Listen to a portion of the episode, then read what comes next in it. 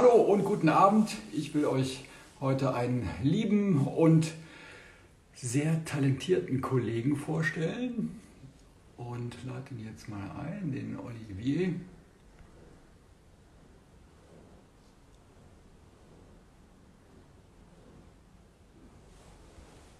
Ich sehe auch schon, dass er online und hoffe, dass wir uns dann gleich sehen. Da ist er schon. Sehr gut. Hallo. Hi Christopher. Das hat ja gut geklappt. Wie war dein Tag heute? Aufregend, denke ich mal. Formel 1 ist gestartet auf, auf Sky, Formel 2 hast du kommentiert. Erzähl mal kurz, was war heute, was war heute alles los? Haben wir alle hingefiebert? Was war los mit Vettel und vor allen Dingen Debüt von Mick Schumacher in der Formel 1? Und dann gleich dann auch noch zu deinen Themen, Formel 2. Ja, wir haben jetzt lange drauf gewartet und endlich ist es wieder losgegangen. Endlich ja die Formel 1 äh, bei Sky zu Hause. Ähm, das war jetzt auch mit dem, äh, mit dem äh, Launch äh, von diesem 24 7 äh, Formel 1 äh, Sender natürlich was ganz Besonderes. Und dann hatten wir die Testfahrten vor zwei Wochen schon. Testfahrten sind alle schön und gut. Aber man ist dann natürlich happy, wenn es dann endlich losgeht mit der Formel 1. Und klar, du hast es gesagt, Sebastian Vettel die Zeit nach Ferrari bei Aston Martin, da waren wir gespannt, auch wenn das natürlich heute nicht so gelaufen ist, wie wir uns das, glaube ich, alle vorgestellt haben. Vor allem er selber nicht. Woran lag das? Schumacher, Auto noch nicht so gut oder irgendwie? Bitte? Ja, der hatte, der hatte ja im Qualifying schon Probleme ähm, und man hat ja gesehen, zumindest bei seinem Teamkollegen ist es etwas besser gelaufen, aber wenn wir uns vor allem ans letzte Jahr erinnern, ähm, da wissen wir, das war ja Racing Point, dieser pinke Mercedes, wie er immer genannt wurde, die sind regelmäßig oder ab und zu mal auf dem Podest gewesen. Sergio Perez letztes Jahr sogar einmal gewonnen, ausgerechnet in, in Bahrain. Ähm, ich glaube, da haben sich alle so ein bisschen mehr erhofft, ähm, aber ich glaube, dem muss man einfach ein bisschen Zeit geben. Die jetzt komplett abzuschreiben, glaube ich, ähm, wäre falsch. Ja, aber klar, Hamilton wieder vorne. Ähm, so Aston Martin oder Aston Martin kennen wir ja alle aus den James Bond-Filmen. Was, was ist das für ein Auto? Ist das, wie, wie gut ist das? Ist ja auch jetzt ja, neu auf dem, auf dem äh, Formel 1-Markt im Vergleich jetzt zu Ferrari? Ist es eine Verbesserung? Ähm, ja, das ist so ein bisschen schwierig. Im, im, im, wenn ich jetzt gesagt hätte, das Jahr 2020 auf jeden Fall eine Verbesserung, ähm, wenn wir uns da eben daran erinnern, dass Sergio Perez letztes Jahr im, äh, im, im, Racing Point, und das ist das jetzige Aston Martin Team, ein Rennen gewonnen hat und auch Lance Stroll auf dem Podium gestanden hat, ähm, dann hätte man im Vergleich zum letzten Jahr auf jeden Fall sagen können, das ist eine Verbesserung. Sebastian Vettel letztes Jahr, ich glaube, nur 13. in der Gesamtwertung gewesen, nicht einmal auf dem Podium gewesen. Das war die schlechteste Ferrari-Saison seit 40 Jahren. Von dem her, äh, Stand 2020 äh, war es eine Verbesserung für Sebastian Vettel und eigentlich haben sich die Autos ja nicht so drastisch geändert von der Saison 2020 zur Saison 2021. Und ähm, deshalb war irgendwo zu erwarten, dass Sebastian Vettel vielleicht im Aston Martin in British Racing Green dann vor den Roten landet. War jetzt in dem Fall dann tatsächlich anders. Ähm, gerade der junge Monegasse Charles Leclerc, der ist ähm, zumindest mal auf Platz 6 gelandet, Carlos Sainz auf der 8 und damit eben vor Aston Martin hat sich der Heppenheimer mit Sicherheit anders vorgestellt, aber das war das erste Rennen. Wie gesagt, im Qualifying hatte er Probleme. Da bin ich jetzt mal gespannt, wie es dann in Imola aussieht, wenn es vielleicht dann auf dem Qualifying etwas besser läuft und das Wochenende von Anfang an etwas sauberer läuft. Was ich mich immer frage, wie viel macht so, so das Auto aus? Ist ja irgendwie wichtig, dass das Auto schnell ist und, und wie viel macht der Fahrer aus? Kann man das sagen? Wie viel prozentual? Also könnte jetzt ein super Fahrer mit einem schlechteren, langsameren Auto jemanden schlagen? Oder ist das in der Formel 1 dann so professionell, dass die Fahrer alle gleich gut sind und es letztlich dann davon abhängt, in welchem Auto man sitzt? Also ich, ich, denke, um diese Frage zu beantworten, Christopher, ähm, lohnt sich, wenn man einfach mal in die Saison 2020 schaut. George Russell, junger Brite, ähm, der ist ja in Bahrain letztes Jahr für Lewis Hamilton bei Mercedes gefahren ähm, weil der Corona-bedingt passen musste. Normalerweise fährt George Russell einen Williams und äh, fährt dort die ganze Zeit nur hinten im Feld seine Runden und dann springt er bei Mercedes ein und ähm, lag ähm, tatsächlich so in, im, im, Rennen, dass er dieses Rennen hätte gewinnen können. Unverschuldet, das waren Probleme vom Team. Ähm, und daran sieht man, dass ein George Russell, der normalerweise nie in einem Williams etwas mit einem Sieg zu tun hat, wenn der im besten Auto sitzt, im Mercedes, dann kann der plötzlich ganz, ganz vorne mitfahren und hätte einen Rennsieg holen können. War auch in den freien Trainings, war er immer schneller als Bottas. Äh, das zeigt natürlich, dass wer in diesem ähm, Auto sitzt, in diesem Mercedes, der ähm, hat natürlich einen riesen Vorteil. Klar, in der Formel 1 ist man vom Material abhängig. Das ist jetzt vielleicht auch stärker, als es das vielleicht vor 20 Jahren noch war. Gleichzeitig macht der Fahrer aber auch einen großen Unterschied. Und da ist das Beispiel, würde ich sagen, Max Verstappen. Wenn man sich anschaut, wie Max Verstappen im letzten Jahr performt hat mit dem Red Bull und das eben vergleicht mit seinen Teamkollegen in den vergangenen Jahren, ob es ähm, Alex Albon war oder Pierre Gasly, dann waren da auch deutliche Unterschiede zu sehen. Daher ja, man ist abhängig von dem Auto und natürlich kann man mit einem Mittelklassenfahrzeug oder vor allem mit einem Hinterbänkler-Team kann man keine Rennen gewinnen. Aber wenn man ein Auto hat, das zumindest in der vorderen, im vorderen Mittelfeld mitfahren kann und man hat dann einen Fahrer, der eben nochmal vielleicht ein bisschen mehr Talent hat als andere, sieht man bei Max Verstappen, dann reicht es eben doch auch mal fürs Podium oder für einen Sieg. Also ich denke, es ist eine Mischung, aber äh, ganz klar, man ist im Motorsport, das gehört einfach dazu, auch vom Material abhängig. Mhm. Wäre eigentlich mal ganz witzig, wenn die Autos vorher gelost werden, oder? Wenn man dann irgendwie sagt, so, heute, vielleicht habe ich Glück und ich sitze im schnellsten Auto äh, ja, kann man der von mir mal vor, vorschlagen, dass wir das Ganze so machen wollen. Ähm, aber dann äh, ist das Ganze natürlich mehr Losverfahren, hat dann nichts mehr mit professionellem Rennsport zu tun. Oder man macht Du siehst, ich bin kein Formel-1-Experte, aber so als Idee finde ich das mal ganz spannend. Äh, ja, also äh, klar, das wäre auf jeden Fall mal interessant zu sehen, wie, schlagen, wie schlägt sich ein Lewis Hamilton, wie schlägt sich ein Max Verstappen, wenn die plötzlich in einem, in einem Williams sitzen, wäre wär in der Tat mal interessant zu sehen.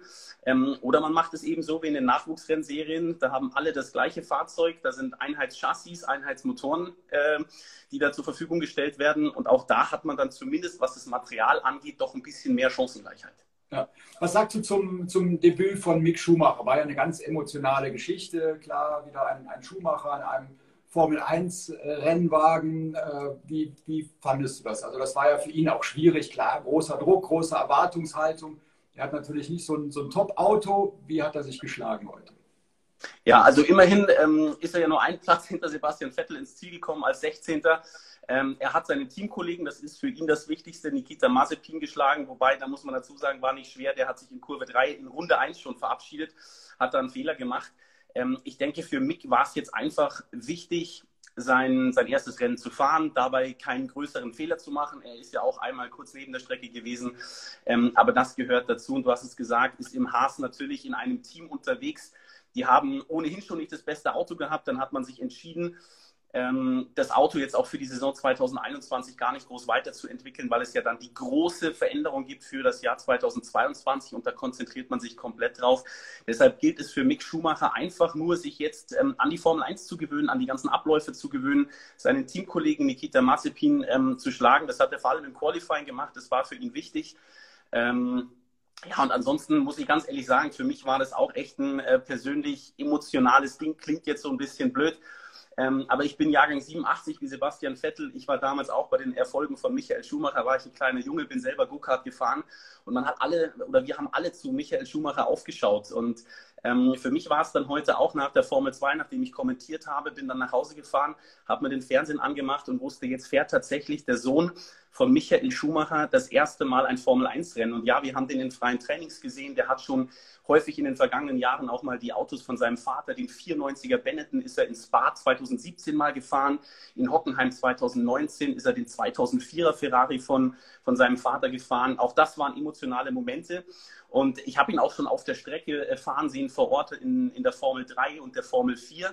Aber ihn jetzt eben in der Formel 1 zu sehen, 30 Jahre nach seinem Vater, der in, in Spa 91 sein erstes Rennen gefahren hat. Ähm, das war auch für mich persönlich etwas, da habe ich gemerkt, okay, da ist man echt so ein bisschen aufgeregt, obwohl wir jetzt alle wussten, dass das kommt.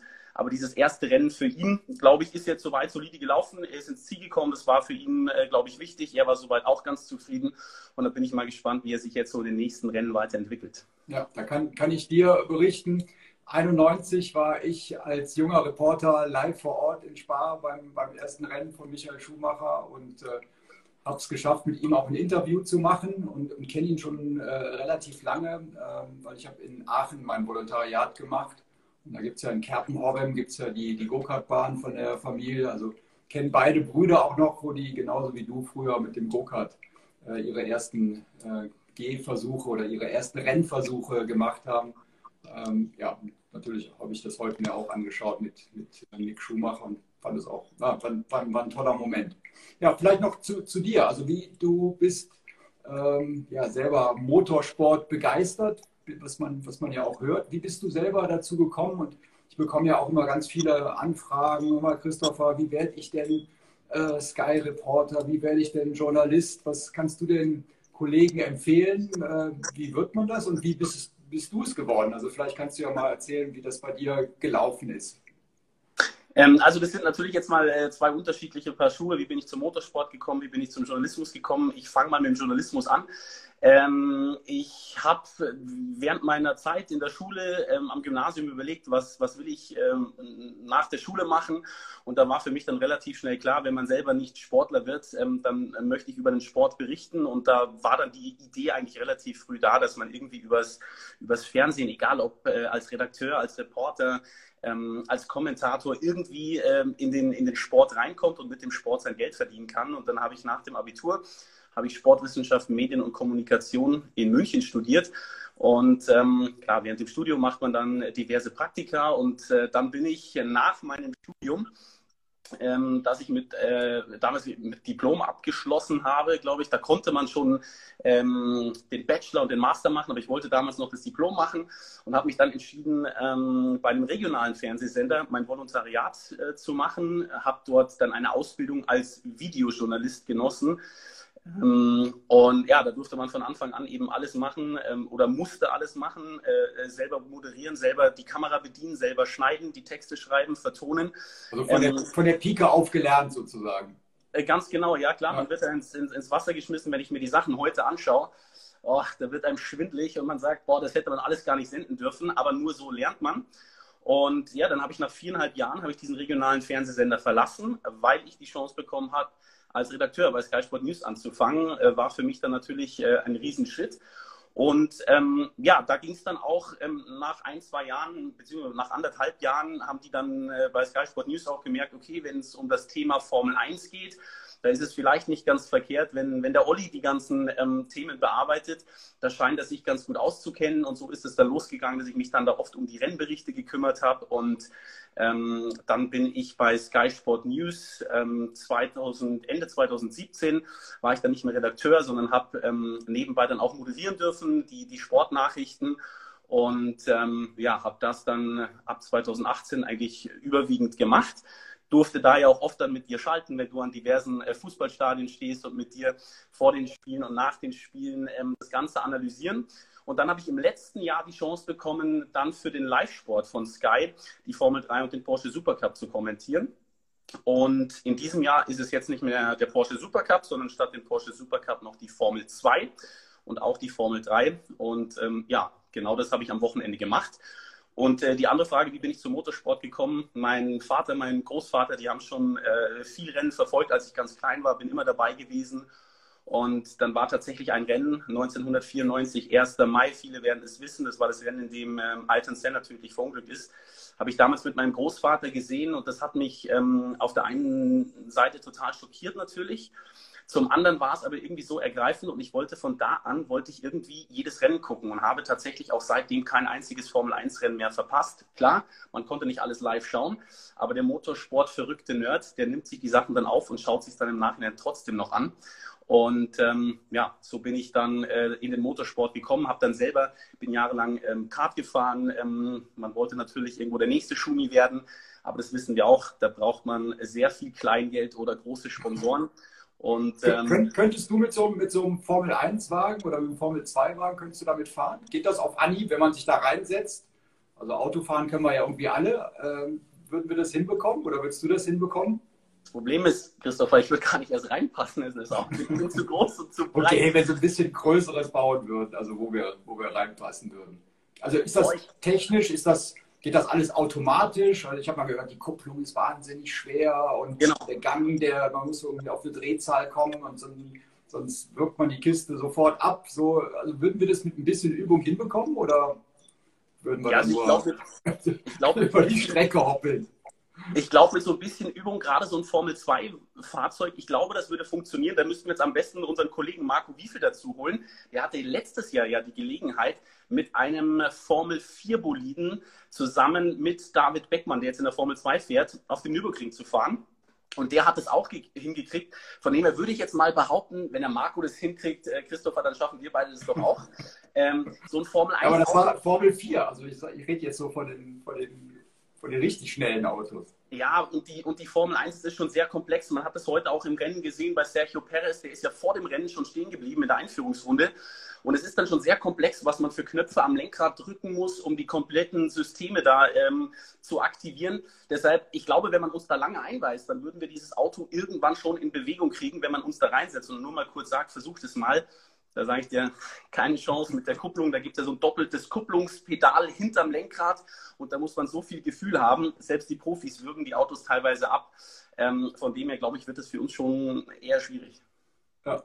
Du hast heute Formel 2 äh, kommentiert. Wo ist da der Unterschied? Formel 1, Formel 2, ja, denk mal PS-Zahl, Geschwindigkeit, was, was sind so die gravierenden Unterschiede und was äh, war heute in der Formel 2 dann noch los? Also ich sag mal, von, ein großer Unterschied ist vor allem einfach die Leistung, während wir uns bei der Formel 1 ja bei über 1000 PS circa bewegen. Genaue Zahlen gibt's da nicht, aber das sind 1000 PS plus, sage ich mal, 60, 70 um den Dreh. Die äh, Formel 2 Motoren, die haben 620 PS, da kann man das ganz genau sagen. Und da sind wir dann beim zweiten großen Unterschied. Die Formel 2 Fahrzeuge sind alle völlig identisch. Die haben alle das gleiche Chassis, das wird von einem italienischen Hersteller produziert. Genauso der Motor. Ähm, das ist ein V6 äh, Turbomotor, der 620 PS leistet, ähm, Sechsganggetriebe. Und diese Autos sind bei allen Fahrern gleich. Und ähm, das macht die Rennen ohne die Formel 1 da jetzt schlecht reden zu wollen, aber klar, man hat eben diese großen Leistungsunterschiede, äh, Leistungsunterschiede, was die Autos angeht. Und dadurch ist das Feld oft auseinandergezogen. In den Nachwuchsserien da sind die Autos alle gleich. Es kommt viel stärker auf den Fahrer an. Und deshalb haben wir, hatten wir gestern zum Beispiel in den letzten drei Runden, ich weiß nicht, noch sechs, sieben Überholmanöver. Und du weißt tatsächlich drei Runden vor Schluss nicht, wer dieses Rennen gewinnt. Heute waren es, glaube ich, vier, vier, fünf Fahrer, die fünf Runden vor Schluss noch um den Sieg mitgekämpft haben. Und äh, dadurch ist einfach alles enger. Und ich sag mal, das ist so, so der Hauptunterschied, was die Formel 2 von der Formel 3, äh, von der Formel 1 trennt. Und die, bei der Geschwindigkeit ist es gar nicht ähm, so ähm, drastisch. Die Formel 1 Autos, die können in Monster äh, mit offenem Flügel schaffen die 360, aber auch die, die Formel 2 mit in Anführungsstrichen nur 620 PS, die schaffen in Monster mit offenem DRS, schaffen die auch 335. Ähm, und dann darf man nicht vergessen, die Jungs, die da drin sitzen, der jüngste, Theo Pocher, der ist 17 Jahre alt. Also diese Autos, die haben schon ordentlich Power. Jetzt will ich natürlich, du bist ja der Experte, von dir wissen, wie wird es denn jetzt bei der Formel 1 weitergehen? Also welche Rolle wird Sebastian Vettel spielen und natürlich Mick Schumacher? Ähm, klar, heute, ich glaube, da hat ja auch keiner wirklich was erwartet. Ähm, aber so auf, auf Dauer wird er sich nach vorne robben können, wird ihm eine große Karriere bevorstehen und ist es überhaupt möglich mit dem Auto, was er derzeit hat? Also ich bin mir ganz, ganz sicher, dass wir äh, Mick Schumacher noch eine Weile in der Formel 1 sehen werden. Zum einen hat der junge Talent, der ist so ultra gut ausgebildet worden. Klar, da hat ihm der Name geholfen, da wurden ihm Türen geöffnet. Jetzt macht es ihm das Ganze natürlich aber auch schwer, weil der Druck, vor allem die Erwartungshaltung enorm groß ist. Ähm, aber der wird, der wird da von den Verantwortlichen, auch von dem Team, das um ihn rum ist, in erster Linie auch Sabine Kehm, die ja auch schon die Managerin von, von seinem Vater war, ähm, der wird gut betreut, der wird da ähm, behutsam auf das Ganze vorbereitet. Und ich bin mir sehr, sehr sicher, der wird nicht allzu lange im Team von Haas fahren, dann wird er vielleicht irgendwo den Schwung in ein Mittelfeldteam schaffen. Und früher oder später, ähm, er gehört ja im, oder gehörte zur Ferrari Driver Academy, ist da äh, mit Ferrari ähm, verbunden, aber auch in seinen jungen Jahren, als er in der Formel 4 und der Formel 3 war, ähm, auch natürlich die Verbindung zu Mercedes. Das war das Team, wo Michael Schumacher zuletzt gefahren ist zwischen 2010 und 2012. Und ich weiß, am Ende vom Jahr, da gibt es in äh, Stuttgart eine Veranstaltung, wo fast alle ähm, Mercedes-Werksfahrer mit vor Ort sind. Ähm, Stars und Sterne, glaube ich, heißt es. Ähm, und da war Mick auch schon äh, als 16-, 17-Jähriger immer mit dabei. Und ich bin mir ganz, ganz sicher, dass wir diesen Namen, ähm, diesen Fahrer Mick Schumacher irgendwann auch bei einem großen Team sehen werden. Ob der irgendwann Weltmeister wird, das hängt natürlich immer davon ab. Man muss zum richtigen Zeitpunkt im richtigen Team sitzen. Wenn ihm das gelingt, ist es durchaus möglich, sieben Weltmeister wieder Vater zu packen. Ähm, da brauchen wir, glaube ich, nicht um den heißen Brei reden. Das war eine Ausnahmeleistung. Sowas dann zu erreichen, äh, ist eigentlich fast unmöglich. Mhm. Weißt du eigentlich, wer was für ein Fußballfan Mick Schumacher ist? Also ich weiß, weiß ja, ich habe beim ersten FC Köln gearbeitet. Der Vater mein war, Vater war Fan vom ersten FC Köln und ich konnte ihm keine größere Freude machen, als ihm immer Weihnachten die neuesten Trikots und die neuesten Trainingsklamotten zuzuschicken. Weißt du, wie es bei, bei, bei Mick aussieht? Hat der eine, eine Vorliebe für Fußball? Hat er die vom Vater übernommen? Hat er dir das schon verraten? Äh, nein. Also ähm, FC oder was ist da angesagt? Äh, nein, es ist ja ganz, ganz schwierig, an Mick Schumacher überhaupt ranzukommen. Wie gesagt, er wird auch abgeschirmt. Auch in den Nachwuchsserien war das schon, dass man da äh, ganz, ganz vorsichtig umgegangen ist. Und ähm, wenn man irgendwie mal die Möglichkeit hat zu kommunizieren, dann geht es da vor allem um den Motorsport. Deshalb, ähm, äh, ich habe tatsächlich mit ihm noch nicht darüber gesprochen, ähm, welcher Club jetzt sein Lieblingsclub ist. Ich könnte mir vorstellen, klar, ähm, es sind so viele Dinge. Er wollte ja auch unbedingt mit dem Kürzel von seinem Vater fahren, MSC. Ähm, und ähm, er hat auch bei einem Fotoshooting jetzt, als wir die Spots gedreht haben vor dem Saisonstart, da hat er ein Foto ausgewählt und hat gesagt, ich möchte, dass das auf den Plakaten ist, da sehe ich aus wie Papa. Ähm, und, das, und das zeigt schon irgendwie diese Verbundenheit. Deshalb könnte ich mir sehr gut vorstellen, dass er genauso wie Michael Schumacher Fan vom ersten FC Köln ist ich, ich habe aber keine genaue Information darüber. Ich weiß nur, dass er ähm, bei diesem Fußballspiel, bei diesem Benefizfußballspiel, das immer wieder veranstaltet wird ähm, in Monaco, da war er schon mehrfach mit dabei, auch äh, die, die Fußballspiele, die Dirk Nowitzki äh, organisiert ähm, für den guten Zweck, da war er schon mit dabei. Also der kann kicken, der kickt gerne, aber ob er jetzt tatsächlich erster FC Köln-Fan ist oder nicht, äh, vielleicht kriegst du es raus. Aber äh, das kannst du mir kurz beantworten. Michael Schumacher war ja nicht nur Fan, der war auch Mitglied, oder? Der war Mitglied, genau. Also das war, also, der war auch mit, mit Spielern von uns äh, befreundet. Der war auf den Karnevalssitzungen mit dabei. Also der hatte eine sehr, sehr enge Verbindung zum ersten FC Köln und zu Mick Schumacher, weil du es gerade angesprochen hast, auch mit Dirk Nowitzki. Mick habe ich ähm, im Fahrstuhl kennengelernt bei diesem Fußballturnier von, von Nowitzki, weil wir sind zusammen in den Fahrstuhl gestiegen und äh, Nowitzki ist dann noch dazu. Also der riesen Dirk Nowitzki, Mick ist jetzt nicht ganz so groß, und war da ja, noch, noch sehr schüchtern, ist ja auch ein ganz, ganz junger Kerl, aber ja, war eine, war eine ganz, ganz, schöne, ganz schöne Begegnung. Also deswegen, wo du das gerade erwähnt hast, mit, äh, mit Dirk Nowitzki. Ja, Sebastian Vettel will ich natürlich auch noch von dir wissen. Ähm, klar, alle Formel 1-Fans drücken ihm natürlich die Daumen. Was denkst du, was ist möglich mit seinem, äh, mit seinem Wagen, mit seinem Aston Martin? Was wird er vorne mitfahren können? Wie schwierig wird es? Und ja, alle, alle Formel 1-Fans, worauf können sie hoffen? Ja, so cool, dass du die Frage jetzt stellst, weil die habe ich mich heute tatsächlich schon gestern während dem Qualifying und heute während dem Rennen mehrfach habe ich mir die Frage gestellt, was geht da bei Sebastian Vettel? Ähm, ich glaube, ich bin mir ganz, ganz sicher, Sebastian Vettel, der hat das Fahren nicht verlernt. Der ist viermal Weltmeister geworden. Äh, der hat in den äh, Nachwuchsserien immer performt. Warum sollte der, nur weil in Anführungsstrichen jetzt in diesem Jahr 34 wird, da ist man noch kein altes Eisen, muss ich sagen, weil ich bin sein Jahrgang. Natürlich kann man da noch Leistung bringen. Der ist jünger als, ähm, als Lewis Hamilton, aber er hat jetzt eben nicht dieses Material zur Verfügung. Ich denke, bei Ferrari war es nicht nur das Material, sondern am Ende auch der Druck, der einfach da ist. Und wenn man dann einfach mal in so einer Negativspirale ist, ähm, dann ist es wahnsinnig schwierig. Aus der ist er jetzt raus. Ich glaube, die jetzt was Neues auf. Die haben Geld zur Verfügung. Der Teambesitzer, das ist der Vater von Lance Stroll, von seinem Teamkollegen. Lawrence Stroll, das ist ein ganz, ganz großer äh, Motorsport-Fan, ist übrigens auch befreundet gewesen, gut befreundet gewesen mit, mit Michael Schumacher. Und ähm, der buttert Geld in dieses Team. Die bauen jetzt in Silverstone, bauen die auch ein neues Werk. Und ich bin mir ganz sicher, dass die in den nächsten drei, vier Jahren da was aufbauen. Und das Interessante ist jetzt, was passiert in dieser Saison, das ist schwer zu sagen. Ich glaube nicht, dass es in dieser Saison so schlecht aussieht wie heute in Bahrain. Da bin ich mir ganz, ganz sicher, dass wir Sebastian Vettel regelmäßig in den Punkten sehen werden und vielleicht das ein oder andere Mal auch einen Überraschungsplatz auf dem Podium. Ähm, aber wo ich vor allem Hoffnung habe, ist die Saison 2022. Ich habe es eben schon mal gesagt, da gibt es diese Regeländerung, die eigentlich ja schon hätte 2021 kommen sollen. Die kommt im nächsten Jahr und da sehen die Autos komplett neu aus. Da müssen sich die Teams alle komplett neu aufstellen. Die Autos haben nichts mehr mit dem zu tun, wie sie heute aussehen, außer der Motor. Der bleibt so, wie er ist. Aber alles andere, die gesamte Aerodynamik, die Autos verändern sich komplett, sind fast nicht wiederzuerkennen, erinnern mich persönlich so ein bisschen an die Autos in der IndyCar, also in den, in den Vereinigten Staaten. Und da ist immer die Frage, wer, wer kommt aus so einer Regelveränderung am besten raus? Das hat man gesehen, als es das letzte Mal 2009 passiert ist. Da kam auf einmal ähm, das Team von Ross Braun, dem jetzigen Chef der Formel 1, damals ähm, um die Ecke. Da hat keiner mit gerechnet. Das war vorher das Honda-Team. Die sind, ähm, haben sich aus der, aus der Formel 1 zurückgezogen nach der Saison 2008, weil man kein Geld, kein Erf doch Geld ja, aber keinen Erfolg hatte.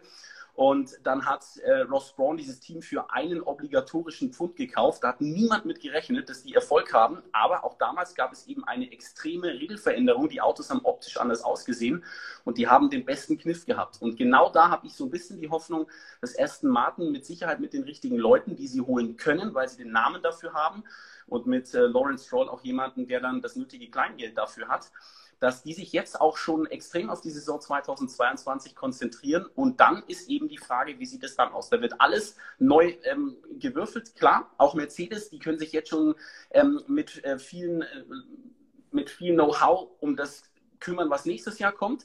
Aber trotzdem wird es auf jeden Fall spannend, weil das Leistungsverhältnis wird sich auf jeden Fall verschieben. Und ich habe da die Hoffnung, dass bei Sebastian Vettel mit Aston Martin dann was nach vorne geht. Und wenn die einen Wurf machen, ja, dann kann es ganz, ganz schnell gehen und dann können die nächstes Jahr theoretisch um die Meisterschaft mitfahren. Klingt jetzt im ersten Moment so ein bisschen übertrieben, aber wer hätte 2009 damals gedacht, dass Braun GP äh, plötzlich da um, um den Meistertitel mitfährt und, und alles an die Wand fährt, hatte auch niemand geglaubt und so wäre das theoretisch auch im nächsten Jahr möglich. Mhm.